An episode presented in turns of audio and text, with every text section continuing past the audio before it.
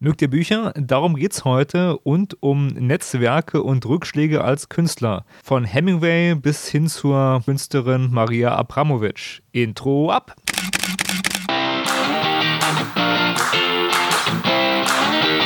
Hallo und herzlich willkommen bei Fotominuten, dem Fotografie- und Kunstmarketing-Podcast.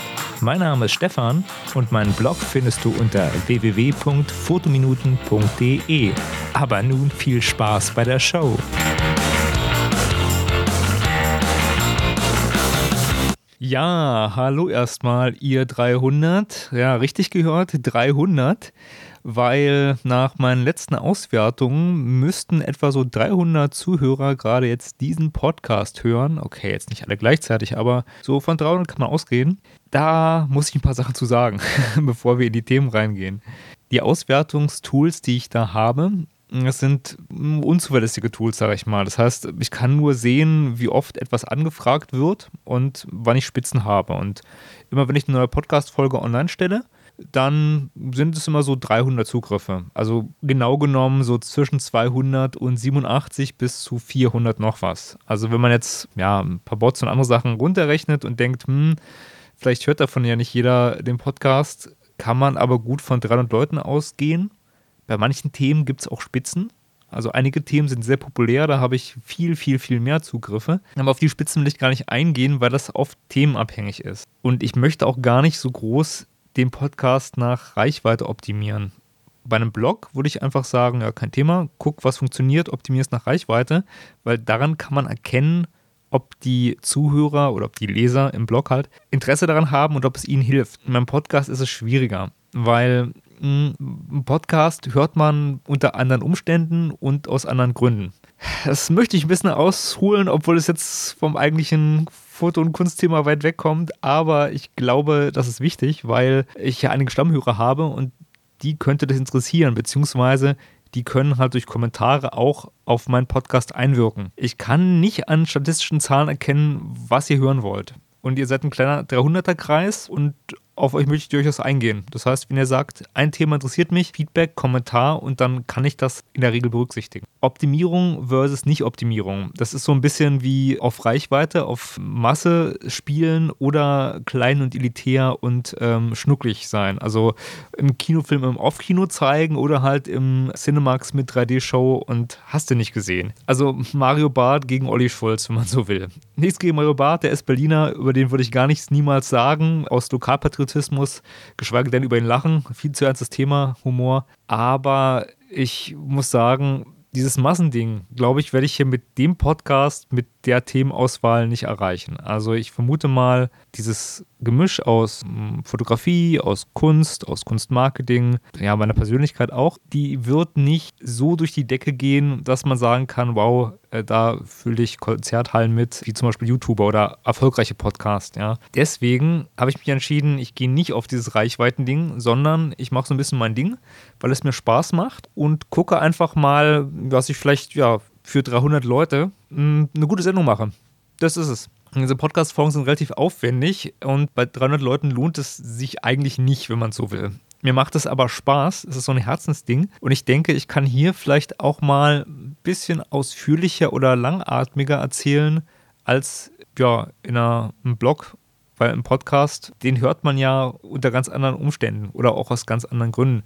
Im Podcast hört man ja eigentlich, wenn man Zeit hat und das nicht so wichtig ist. Also da ist nicht jedes Wort unbedingt auf die Goldwaage zu legen, weil man synchron Bilder bearbeitet oder halt ähm, joggt oder auf dem Weg zur Arbeit ist oder oder oder. Das sind ganz andere Gründe.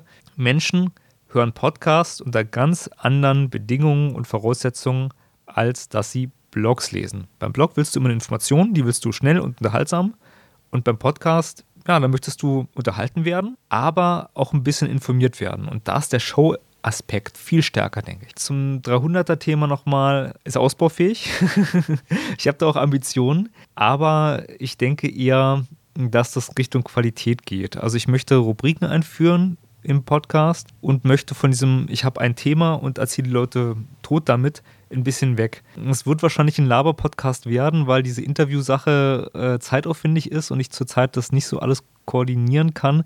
Da gab es so ein paar Interessenten auch. Ähm, schöne Grüße an dieser Stelle. Wird man bestimmt wieder mal was machen können. Aber das wird wahrscheinlich nicht so regulär klappen, wie ich mir das erhofft habe. Leider. Nochmal zum Wer hört mich wann und warum.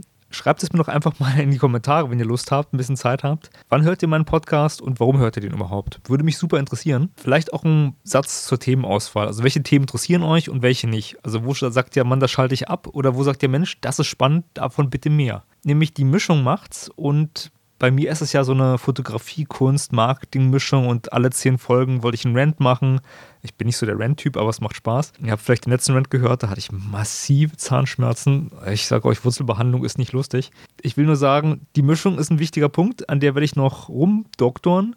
Der Rest ist, wird so wie gehabt sein. Ein kleines Thema noch, ein Nachtrag zum Thema Guru-Shoots. Ich habe ja da einen Blogartikel zugeschrieben und auch eine ganze Podcast-Folge gemacht und ich verlinke das alles noch in den Show Notes ich muss sagen, meine Meinung hat sich da so ein bisschen geändert. Eigentlich mag ich die Plattform ja, aber die haben jetzt wieder so eine äh, neue Pay-to-Win-Sache äh, eingeführt, nämlich den Boost. Damit kann man einzelne Bilder, also wenn man jetzt halt ein Bild noch besonders hochpushen will, nochmal besonders zeigen. Und ja, Boost kann man sich auch kaufen und ihr kennt das Spiel. Ein weiteres Pay-to-Win-Element. Zum anderen habe ich was gemacht, was ich sonst nicht mache. Ich habe meinen Artikel noch mal ein bisschen ergänzt. Also ich ergänze schon die Artikel, aber halt meistens nicht so um was Schwerwiegendes, sondern eher aktualisiere ich es. Und da habe ich jetzt noch mal bei dem Google-Schutz-Artikel eingeführt, wie viel Votes man braucht für die einzelnen Levels, um nur den Leuten zu zeigen, das ist Käse. Das ist wirklich nicht direkt exponentiell, aber halt der Verlauf ist ab einem gewissen Punkt so steil, dass es sehr, sehr schwer wird, diese höheren Ränge zu erreichen, außer du hast wirklich durchgehend gute Bilder zu einem breiten Themenspektrum. Und gut meint in dem Kontext nicht, dass die dir gefallen oder dass die wirklich anerkannt sind, sondern dass sie von der Masse geklickt werden. Massengeschmack ist auch so eine Sache. Also ich glaube nicht, dass man da seine Fotoarbeiten unbedingt verbessern wird, wenn man auf Massengeschmack setzt. Für einen absoluten Anfänger kann es Spaß bringen und ich muss sagen, ich sehe das so, wenn man die Foto-Challenges als Fotoaufgaben sieht. Also ich habe jetzt das Thema Schwarz-Weiß-Fotografie Makro und ich nehme meine Kamera, ziehe mal los und mache da mal eine Bildserie zu. Dann kann es, denke ich, eine Menge bringen, dann ist es gut. Wenn man wie ich jetzt schon ganz, ganz viele Sachen fotografiert hat und eigentlich aus seinem Fundus schöpfen kann sagen kann, das Bild, das Bild, das Bild oder auch mal antesten kann oder auch sagt, ach, ich bin jetzt zu voll, das Bild rauszusuchen, aber das will ich nicht verwenden dafür, ich nehme mal irgendein anderes, mal gucken, wie das performt und du wunderst dich dann, hey, so viel Klicks, hm, komisch, dann hat man nicht so den Lerneffekt. Also ich glaube, für jemanden, der schon ein bisschen weiter ist, ist das ein Ego-Push und der Ego-Push wird dann jetzt seit neuestem mit Pay-to-Win-Elementen noch verstärkt und äh, das gefällt mir eigentlich nicht, aber den Link dazu in den Show Notes. Meine Kritik zu Guru Shoots möchte ich nochmal mit dem neuen Pay-to-Win-Element verstärken. Also ja, die Plattform ist mit Vorsicht zu betrachten. Jetzt nochmal zurück zu dem Thema Rubriken, die ich einführen möchte. Ich habe es ja vorhin kurz angerissen. Ich denke, wenn ich den Podcast in einzelne Themenbereiche unterteile, also wenn ich jetzt zum Beispiel sage, ich habe jetzt eine Rubrik das Buch oder das Thema oder Fotoequipment, dann kann ich einzelne Folgen zu einzelnen Mini-Themen abdrehen und die dann zusammenschneiden. Das halte ich für effizienter, als wenn ich das immer so alles in eine Einheit aufnehme und die Qualität müsste sich damit auch verbessern. Das heißt, wenn ich einmal mich nur kurz auf eine Sache fokussiere und zum Beispiel sage, ja, jetzt hier drei Minuten zum 50mm Objektiv oder ich erzähle euch zwei Minuten was über Google Shoots und ein Thema komplett abreiße, ist das im Recording und in der Qualität, glaube ich, einfacher und besser. Und die Vorbereitungszeit bleibt natürlich, also das Aufwendige bleibt aufwendig aber ich will es antesten und werde mal halt mit diesem Rubrikending experimentieren. Und da wieder an euch, welche Rubriken interessieren euch, worüber wollt ihr was hören? Bitte gebt mir Feedback. Wir sind hier nur 300, also von daher gebt mir ordentlich Feedback, weil sonst passiert es, dass ich vor einem leeren Saal, also einem virtuellen leeren Saal spreche und das wäre total traurig. Heute möchte ich mir mal ein Hauptthema rauspicken. Das sind ähm, Netzwerk, also Networking und ähm, Scheitern und Rückschläge als Künstler. Aber als erste Rubrik möchte ich jetzt mit was anderem anfangen. Nun zur ersten Rubrik. Bücherzeit. Ja, oder vielleicht nicht die Rubrik noch anders, aber es geht erstmal darum, ich mache Bücher. Ich bin ein riesiger Buchfan ich lese auch sehr, sehr viel. Also früher konnte ich auch nie aus einem Buchladen rausgehen, ohne mindestens ein Buch gekauft zu haben. Mittlerweile habe ich das überwinden können und bin ja, zu Büchereien und äh, anderen Sachen übergegangen, wo ich mir Bücher leihen kann und lese auch nicht mehr so suchtmäßig, sage ich mal. Aber ich bin Buchfreund und deswegen möchte ich diese Rubrik, das Thema immer in den Podcast reintragen, auch wenn es vielleicht nicht unbedingt mit Fotografie und Kunst zu tun hat. Ne? Weil einfach viel lese und da es zum Herzensding wird, wird es jetzt auch ein bisschen mehr, ich will nicht sagen privat, aber halt ein bisschen mehr so nach meiner Schnauze. Und da habe ich gleich so drei Bücher, mit, über die ich reden möchte. Eigentlich sind es vier Bücher, aber so drei Hauptthemenbücher. Das eine Buch ist von Hemingway und das heißt Paris, beziehungsweise, ich nehme es mal in die Hand. So, jetzt habe ich es in der Hand, du kannst mal durchblättern. Ja, hört sich gut an. Paris, ein Fest fürs Leben. Und das ist mir so in die Hände gefallen, das habe ich mir ausgeliehen, weil ich Hemingway mag. Ich habe von Hemingway einiges gelesen, also die Klassiker, Wem die Stunde schlägt und Fiesta, aber ich hatte von der Person jetzt nicht so wirklich ja, die Ahnung und habe diesen einen Woody Allen-Film gesehen, wo ein junger Schriftsteller in Paris halt in die 20er Jahre zurückversetzt wird und er immer so in der Zeit springt und dann halt die, das Paris der 20er Jahre erkundet mit den ganzen Künstlern, Picasso, Gertrude Stein, Hemingway, Ezra Pound und so weiter. Hatte das Buch dann, habe da reingelesen und habe festgestellt, ja, dieser Woody Allen-Film ist auf jeden Fall von dem Buch inspiriert, weil der Hemingway autobiografisch erzählt, was damals so in Paris der 20er Jahre passiert ist. Also von Gertrude Stein, wie die ihre Netzwerke gesponnen hat, ihren Salon hatte, äh, bis hin zu äh, Ezra Pound, dem er Boxen beigebracht hat und anderen Leuten, was auf der Pferderennbahn gemacht hat und und und. Wenn man an autobiografischen Themen interessiert ist, ist das super. Die Geschichten haben meistens nur so eine kleine Point. Also es ist jetzt nicht so, dass man sagen kann, wow, das ist jetzt super, aber es hat mich beeindruckt von kleinen Details. Also wie denkt Hemingway über manche Themen oder seinen Schreibstil, sein Schaffen, mm, auch mit Rückschlägen, dazu komme ich später nochmal. Ja, das ist ein, auf jeden Fall ein spannendes Buch. Ich packe den Link zum Buch in die Shownotes und möchte dazu noch sagen, ich habe synchron oder was heißt synchron? Ich lese manchmal Bücher nebeneinander ähm, habe ich wieder in ein Buch von äh, John Steinbeck reingelesen,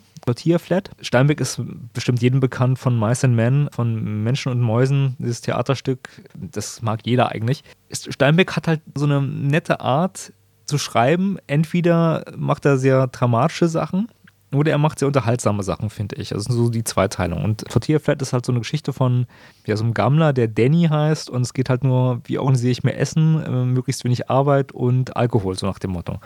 Und Danny hat das Problem, dass er dann halt äh, Großgrundbesitzer wird, weil er zwei Häuser erbt und da dann halt so eine Art Hippie-WG etabliert, könnte man fast sagen, die ja alles so Taugenixe sind, aber die ganz lustig drauf sind. Also die ähm, allen möglichen Blödsinn machen. Das fand ich lustig, weil wenn man das so gegenüberstellt, äh, Hemingway mit der von dem Gertrude Stein Salon berichtet, wo sie halt gezielt andere Schriftsteller heranzüchtet und auch selektiert und äh, nur was Gutes über Leute sagt, die auch über sie was Gutes gesagt haben und ja schon so modernes Networking betreibt und ähm, ihre Leute da protegiert und äh, entsprechend auch Tipps gibt und auch von denen dann was verlangt und irgendwie sich damit auch verzankt und, und äh, aber auf einem sehr, ähm, ich will nicht sagen militärischen, aber auf sehr effizienten, so muss es funktionieren Level zu dem anderen Salon von äh, dem guten Danny Tortilla Flat, der einfach seine Kumpels einlädt und die Party machen, war ich da so ein bisschen dran erinnert, dass ich ja so Netzwerksachen auch kenne, wo manche gute Künstler nette Leute sind, aber gemeinsam nichts gebacken kriegen und andere Leute halt sehr effizient arbeiten, aber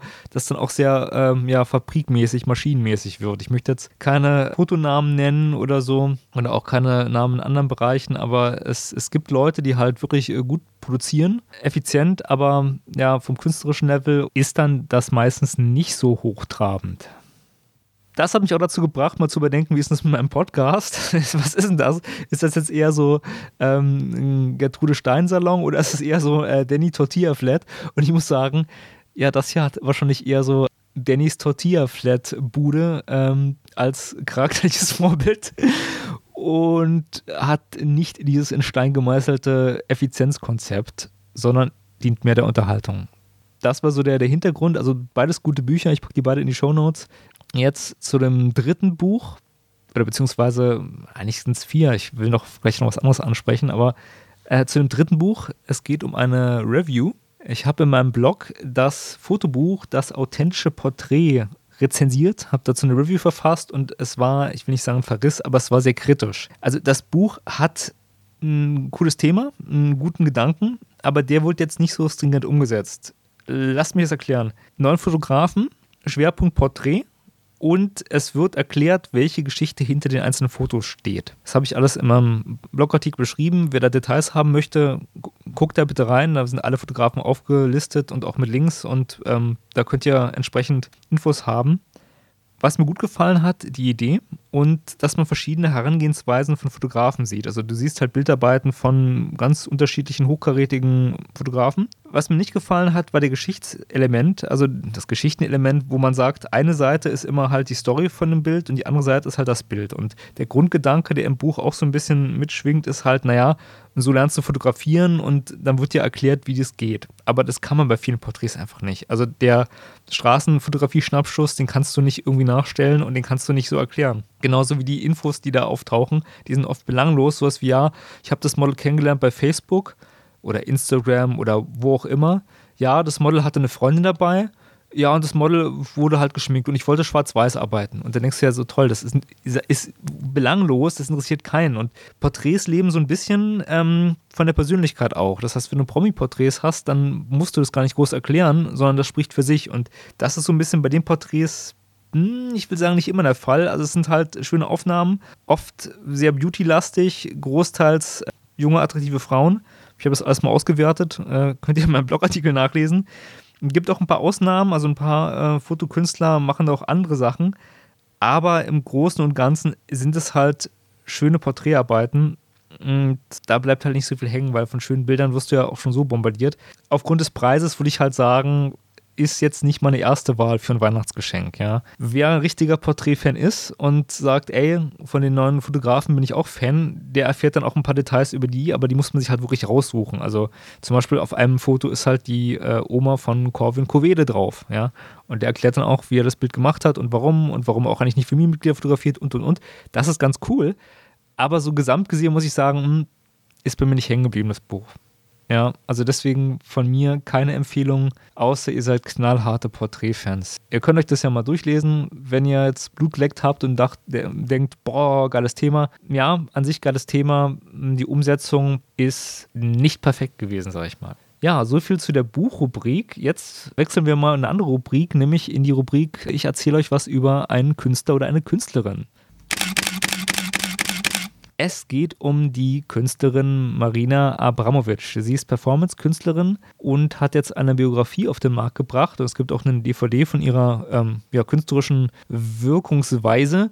Ich packe die Links dazu mal in die Show Notes. Ich bin auf die Künstlerin in einem Spiegel Online-Artikel gestoßen, den ich sehr unterhaltsam fand und habe mir so mir die Biografie mal angeguckt und bin da erst noch am Anfang, gebe ich offen und ehrlich zu. Da geht es halt um äh, ihre Kindheit, also im ehemaligen Jugoslawien unter Tito und ihre Familiensituation und so ein paar prägende Sachen. Dann natürlich auch später um die ganze Kunstgeschichte, die viel spannender wird. Ich werde den Link zu dem Spiegel Kulturartikel in die Shownotes packen. Lest ihn euch durch. Da gibt es dann auch Details. Für alle, die den jetzt nicht lesen wollen, werde ich mal kurz ein paar Sachen zusammenfassen und mich da einfach auf den Artikel berufen. Es geht immer um ihre Performances und die haben oft ein sehr selbstzerstörerisches Element. Das sind alles so Live-Performances. Also die Frau ist mittlerweile 70. Es geht zum Beispiel auf stundenlang nackt auf dem Eisblock liegen oder eine ihrer ersten Performance-Darbietungen auf einer Biennale war, dass sie und ihr Freund beide nackt aufeinander zugerannt sind und so kollidierende Körper dargestellt haben. Auf einer anderen Biennale haben sie eine Performance gemacht, wo sie sich gegenseitig geohrfeigt haben, immer abwechselnd. Und es war so ein Künstlerpärchen und eine ganz große Performance war, dass sie beide 1500 Kilometer gelaufen sind, aufeinander zu auf der chinesischen Mauer. Und der Höhepunkt dieses Events sollte eine Hochzeit sein. Also auf dieser Mauer, wenn sie sich treffen, so zwei Liebende nähern sich und ja, dann ist der äh, pikante Fakt, dass das nicht geklappt hat, weil dieses Ganze zur Trennungsperformance wurde. Der äh, Lebenspartner von ihr wollte sie dann aber nachher nicht mehr heiraten, weil er in der Zeit was mit seiner Dolmetscherin angefangen hat, die er geschwängert hat.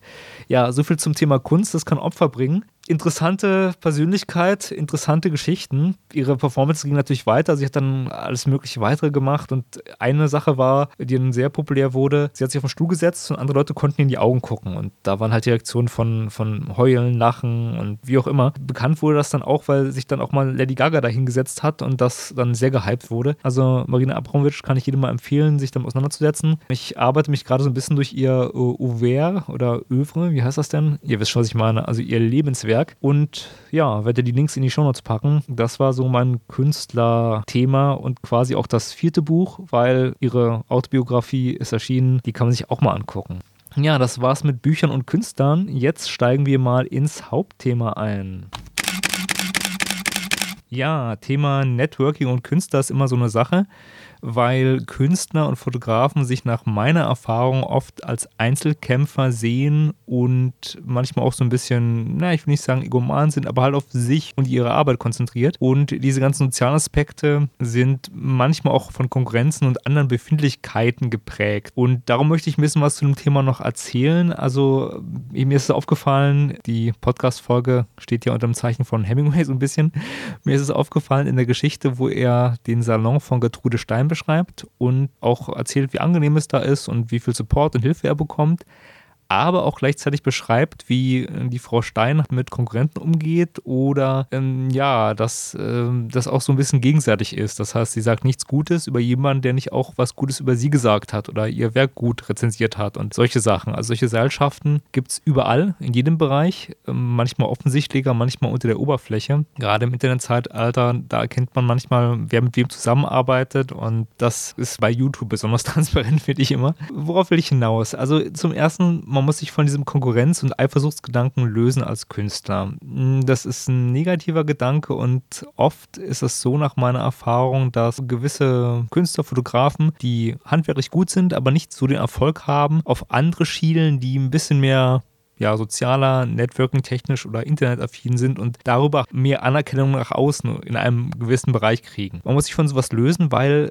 hier mal die Vorteile von Networking, im, auch im kleinen Bereich, wenn man mit Leuten interagiert, dann kann einem das ganz viel bringen. Zum einen zum Beispiel jetzt als Fotograf, ich habe einen Fotografenfreund und der kann einen Auftrag nicht wahrnehmen. Wen empfiehlt er dann wohl? Also mich oder halt einen unbekannten Fotografen. Das heißt, du bekommst über solche Netzwerksachen unter Umständen auch halt mal einen Auftrag. Du kannst über Netzwerkhilfen von Kollegen auch Wissens-Know-how bekommen oder wenn du mal jemanden aushilfst, hilft er dir auch aus. Also dieses typische, ich helfe dir beim Umzug, du hilfst mir beim Umzug, dann ist das Leben viel angenehmer. Das gibt es auch in der Fotografie, aber was ich oft mitbekomme, ist seltener so. Liegt vielleicht mit dem Einzelkämpfergedanken zusammen. Ein weiterer Punkt ist, man kann gemeinsame Projekte starten. Das heißt, man kann bei einer gemeinsamen Fotoausstellung oder bei einem Model-Sharing, wo man sich halt eine Location gemeinsam mietet, kann man halt die Kosten senken und auch die Erfolgsfaktoren erhöhen. Weil wenn ich mit mehreren Leuten am Set bin, dann kommen da meistens auch bessere Bilder raus. Also wenn ich halt mir eine richtige Visa leisten kann oder auch eine richtig coole Location und und und,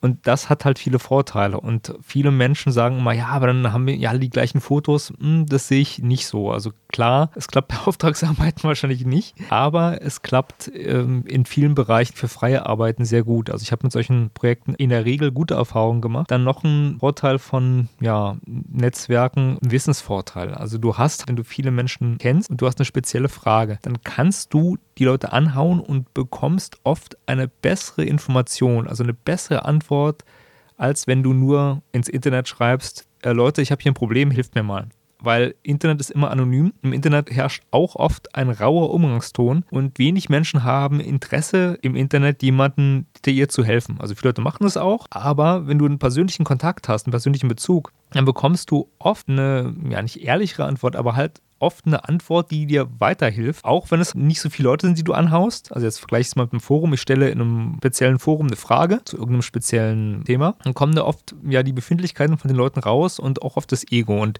ja, man weiß auch halt nicht, wer da antwortet. Also oft wird einem auch geholfen, weil man hat ganz viele Leute. Das heißt, von den superkompetenten bis hin zu den Menschen, die nur ein hohes Ego haben, können da alle antworten. Aber du kannst es oft nicht so einordnen. Und, und manchmal schreibt man da auch in den leeren Saal. Ja, dann kommt, kommt man halt keine Hilfe. Wenn ich aber jemanden anrufe und sage so, Mensch, Mensch, Tim, ich habe hier ein Problem, meine Blitzanlage spinnt oder, oder, oder. Und der sagt so, ja, hatte ich auch, musste so lösen. Dann wird dir geholfen. Ja, das sind so die Fort. Jetzt die äh, große Frage, wie verbessere ich mein Networking? Wie finde ich äh, Gleichgesinnte, mit denen ich mich gut verstehe? Und ja, das ist so eine Sache. Das, da muss man halt suchen. Das ist ein Langzeitspiel und mein Tipp ist wirklich immer freundlich bleiben, immer mit allen Leuten angenehm umgehen und dann erkennt man schon, ob die Leute cool sind, zu einem passen oder ja, ob das Menschen sind, wo ich mal sage, so netter Mensch leben und leben lassen, aber nicht mit mir. Also nicht für mich äh, hat das jetzt keinen Sinn, Interaktion mit dem zu betreiben. Und wo findet man, jetzt mal auf Fotografie bezogen, Fotoleute, ganz klassisch in Fotogruppen. Also es gibt halt ähm, von VHS Fotogruppen für den ganzen absoluten Anfänger bis hin zu Fotovereinen über Fototreffen von Internetforen, also weiß ich nicht, Modelkartei oder Fotocommunity oder oder oder, da gibt es eine Menge. Da muss man mal suchen und aktiv werden. Da sind eine Menge aktive und nette Leute und auch spannende Leute da. Ich hatte mit solchen Treffen sowohl Glück als auch mal Pech. Also ich sag nur, Fotokurs, als ich angefangen habe mit der Fotografie, der war ein Reinfall, weil das war so ein ja, Rentnerfotokurs damals, wo man noch beigebracht bekommen hat, wie man so einen Film in eine Kamera legt. Das war so ein, so ein richtiger Highlight. Ja, guck mal, so legst du einen Film rein. Es war noch vor Digitalzeit, muss ich dazu sagen. Und deswegen habe ich mit VHS-Sachen nicht so mega positive Erfahrungen gemacht, aber es gibt in den Bereichen auch gute Beispiele. Also höre ich von vielen Fotografen, dass da auch nette und interessante Menschen am Start sind. Das sind so die Orte, wo man mal gucken kann, wie geht man jetzt vor. Punkt 1 ist halt aktiv werden. Also alles, was mit Networking zu tun hat, muss mit Aktionen verbunden sein. Und im Internet kann man natürlich viel machen. Man kann viele Leute anschreiben, man kann viel interagieren, es geht schneller, ist aber manchmal nicht so persönlich, meine Erfahrung. Dann würde ich mir so ein paar Ziele bestimmen. Also was, warum will ich das überhaupt machen? Ein Ziel kann sein, halt einfach nur Menschen kennenlernen. Ja, ich möchte halt neue Leute kennenlernen. Das finde ich zum Beispiel ganz gut, weil das eine ganz ehrliche Sache ist. Und dann kann auch halt ein Ziel sein, wenn ihr da später jetzt einen hohen Bekanntenkreis habt, wo ihr viele Menschen kennt, dass ihr euch bei denen regelmäßig meldet zum Beispiel oder dass ihr halt ein gemeinsames Fotoprojekt umsetzt oder eine Ausstellung oder, oder, oder. Da gibt es ganz viel. Dann ist so ein Punkt, den ich noch ansprechen möchte, immer freundlich sein. Das finde ich persönlich wichtig. Viele Fotografen haben ein hohes Ego, das habe ich so erlebt auf manchen Treffen. Aber auch immer mit dem Anfänger oder mit jemandem, der was ganz anderes macht, nett, nett und sympathisch umgehen, auch wenn ihr vielleicht eine andere Philosophie habt als ihr. Also zum Beispiel, ihr fotografiert nur analog und nur mit Nikon und das ist ein Typ, der fotografiert nur mit Canon und nur mit digital. Ja, da können Welten aufeinander brechen. Ja, das habe ich schon gesehen, dass da Technikfraktionen sich was in die Google gegangen wären, ist Quatsch, ne? Also Ego zurückschrauben, es bringt nichts in, nach meiner Erfahrung. Dann noch so ein Punkt, ganz wichtig, Kontaktpflege. Also wenn ihr Leute kennengelernt habt und auch wenn ihr die Leute auf irgendeine Internetplattform geaddet habt, müsst ihr regelmäßig mit denen in Kontakt bleiben und mit denen irgendwas machen oder schreiben, ja, oder aktiv sein. Und das ist so mein, meine Krux, da ist meine Networking-Schwäche. Ja, das gebe ich mal offen zu. Entschuldigung hier an alle, die das jetzt hören und denken so, ey, ich kenne dich doch, wir haben doch damals hier Fotoworkshop oder, oder, oder. Und das Shooting damals, da warst du auch dabei. Und ja, es tut mir leid. Also an alle Freunde, Bekannte, mh, hm, Fotofreunde, alle, die das jetzt hören und denken so, hm, ja, der meldet sich aber nicht so oft. Sorry, sorry, sorry. Das ist meine persönliche Schwäche. Das ist aber wichtig. Also wenn ihr das jetzt hört und denkt so, ja, ich hatte auch damals dieses coole Shooting oder ja, ich habe da jemanden angeschrieben, mich nicht mehr gemeldet, meldet euch einfach nochmal.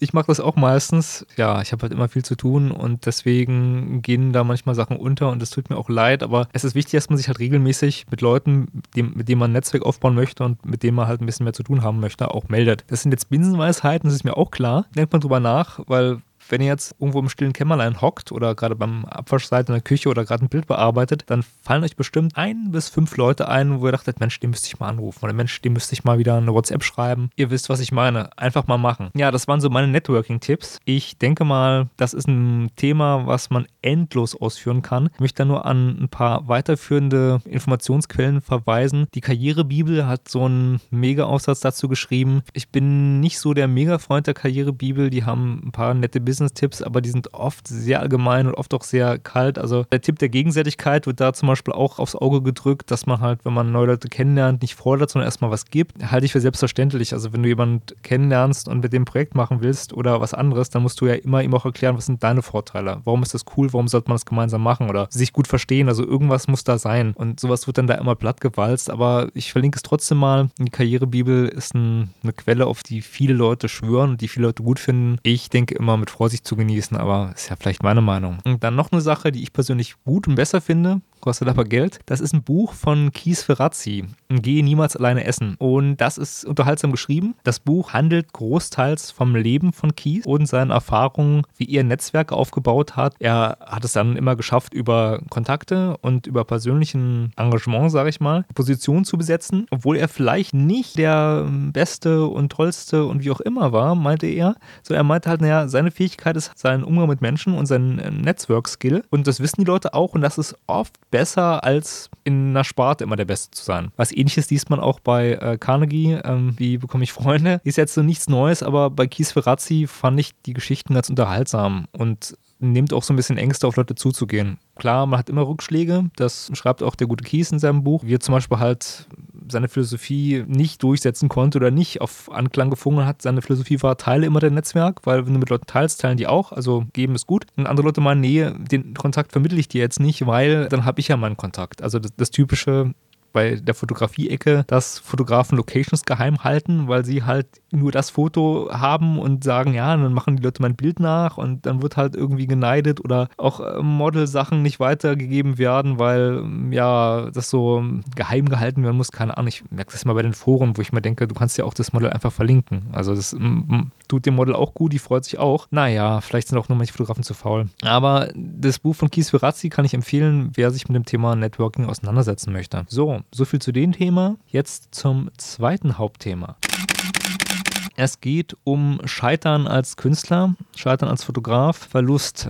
Ja, jetzt zum Thema Scheitern hört sich jetzt hochtrabend an. Worauf ich nur hinaus möchte, ist wieder dieses Hemingway-Ding. Wir haben ja heute die Hemingway-Podcast-Folge. Und da beschreibt Hemingway zum Beispiel, wie er als Journalist tätig war und separat immer Kurzgeschichten und andere Sachen geschrieben hat, aber nur für eine Zeitschrift in Toronto wirklich arbeiten konnte, weil die ihn bezahlt haben. Und andere Zeitungen haben sich zurückgehalten und wollten seine Geschichten nicht kaufen. Also hat er gesagt, gut, ich bin jetzt Vollzeit-Romancier und Schriftsteller und schreibe jetzt nur noch meinen Roman. Hat dann aber scheinbar doch irgendwie nochmal als Journalist gearbeitet musste in die Schweiz. Es wird, wird nicht so ganz klar ähm, aus der Kurzgeschichte. Jedenfalls ist aber die Sache so, seine Frau dachte, sie besucht ihn und wollte ihm helfen und hat seine ganzen Unterlagen eingepackt, also sein Romanskript, was gut wie fertig war oder was großteils fertig war und auch andere Geschichten, damit er daran arbeiten kann. Wollte ihn überraschen. Ist dann in die Schweiz gefahren. Hat in der Zeit in Paris gelebt und äh, ja, auf dem Weg in die Schweiz wurde der Koffer geklaut. Er hatte noch nicht wiedererhalten. Also alle seine literarischen Sachen waren weg. Und und man kann sich vorstellen, wie schlimm das ist, wenn du halt noch nicht etabliert bist.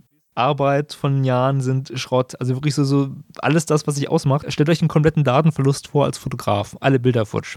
Bitter, richtig bitter. Und er beschreibt dann halt, wie er das gelöst hat. Und ja, ich kann das Buch von Hemingway mit den Pariser Geschichten nur empfehlen. Ich fand die sehr gut. Und hat dann wieder von Null angefangen, hat dann halt einen neuen Roman geschrieben und ja, Arbeit und Fleiß setzt sich irgendwann durch. Hemingway hat dann Jahre später den Nobelpreis für Literatur erhalten und ist ein toller Schriftsteller, jeder kennt ihn. Jedenfalls will ich nur sagen, man ist vor Verlusten nie gefeit. Das kann einem immer passieren. Und beim Fotograf sind es die Bilddaten, die man doppelt und dreifach sichern sollte. Ich selber hatte auch schon mal Datenverlust in ganz kleinem Umfang. Bei wichtigen Shootings bin ich deswegen paranoid und sicher die Sachen auch echt an drei verschiedenen Stellen. Bei anderen Sachen, wo man, ja, wo die, man hat viele Fotos. Ich meine, ein Großteil, wenn der futsch ist, hört sich jetzt doof an, aber da geht die Welt nicht unter aber man will es nicht und deswegen sichert man. Und das muss man auch. Und auch bei Hemingway ist die Welt nicht untergegangen, der hat weitergemacht. Ich will nur sagen, ey, selbst wenn ihr mal in einem Punkt scheitert oder Rückschläge habt, macht weiter. Irgendwann wird es besser werden. Das ist ein Langzeitsport vieles. Dann nochmal zu dem Thema Datensicherung. Ich habe darüber einen Artikel geschrieben, Online-Datensicherung, und ich denke, es wird in Richtung Cloud gehen. Also ein bezahlter Cloud-Dienst halte ich für eine gute Ergänzung, um Sicherheit zu schaffen. Ihr habt da viel Speicherplatz, ihr habt da noch einen separaten Ort, also selbst wenn euer Haus abbrennt, da sind die Daten sicher. Und das verringert so das Risiko. Andere Fotografen schwören auf ein Safe, wo sie all ihre Festplatten und ihr Equipment einschließen. Das ist ähm, immer so eine nette Anekdote von einem bekannten Erotikfotograf, ich glaube aus Düsseldorf, der in jedem seiner Bücher dann schreibt, so ja, ihr braucht einen Safe, Leute, und er ist zwar teuer, aber er rentiert sich, dann kann niemand was klauen. Naja, ist vielleicht ein Punkt, ja, Haus kann abbrennen, Safe kann da auch Schaden nehmen. Klar, die sind alle feuerfest und so, aber, aber seien wir mal ehrlich, zwei verschiedene Orte sind sicherer als ein Ort. Ja, ich verlinke in den Shownotes auf meinen Artikel zur Online-Datensicherung, lest ihn euch durch, guckt mal rein, wenn euch das Thema interessiert. Abschließende Worte für euch, lasst euch von Rückschlägen nicht einschüchtern, jeder hat Rückschläge und weitermachen ist die Lösung. Und selbst wenn ihr alle eure Fotos verliert, ja, und ihr habt noch eine Kamera, ihr könnt weitermachen. Ihr könnt neuere und bessere Fotos machen. Ja, so viel zu dem Thema. Ich hoffe, es hat euch gefallen. Das war die erste Folge, in der ich Rubriken angetestet habe. Gebt mir noch ein Feedback, gerne auch Sterne bei iTunes. Ich bin der Stefan und ich bin raus. Die Podcast-Folge von Fotominuten ist nun zu Ende. Wenn ihr mehr über Fotografie und Kunstmarketing erfahren wollt, dann besucht doch meine Homepage. Unter www.fotominuten.de findet ihr nicht nur die Shownotes zur Sendung, sondern auch viele weitere Informationen. Dort könnt ihr auch Kontakt zu mir aufnehmen. Über Feedback zur Sendung freue ich mich immer gerne. Also schaut mal vorbei und schreibt mir einen Kommentar. Mein Name ist Stefan und ich sage vielen Dank fürs Zuhören und bye bye.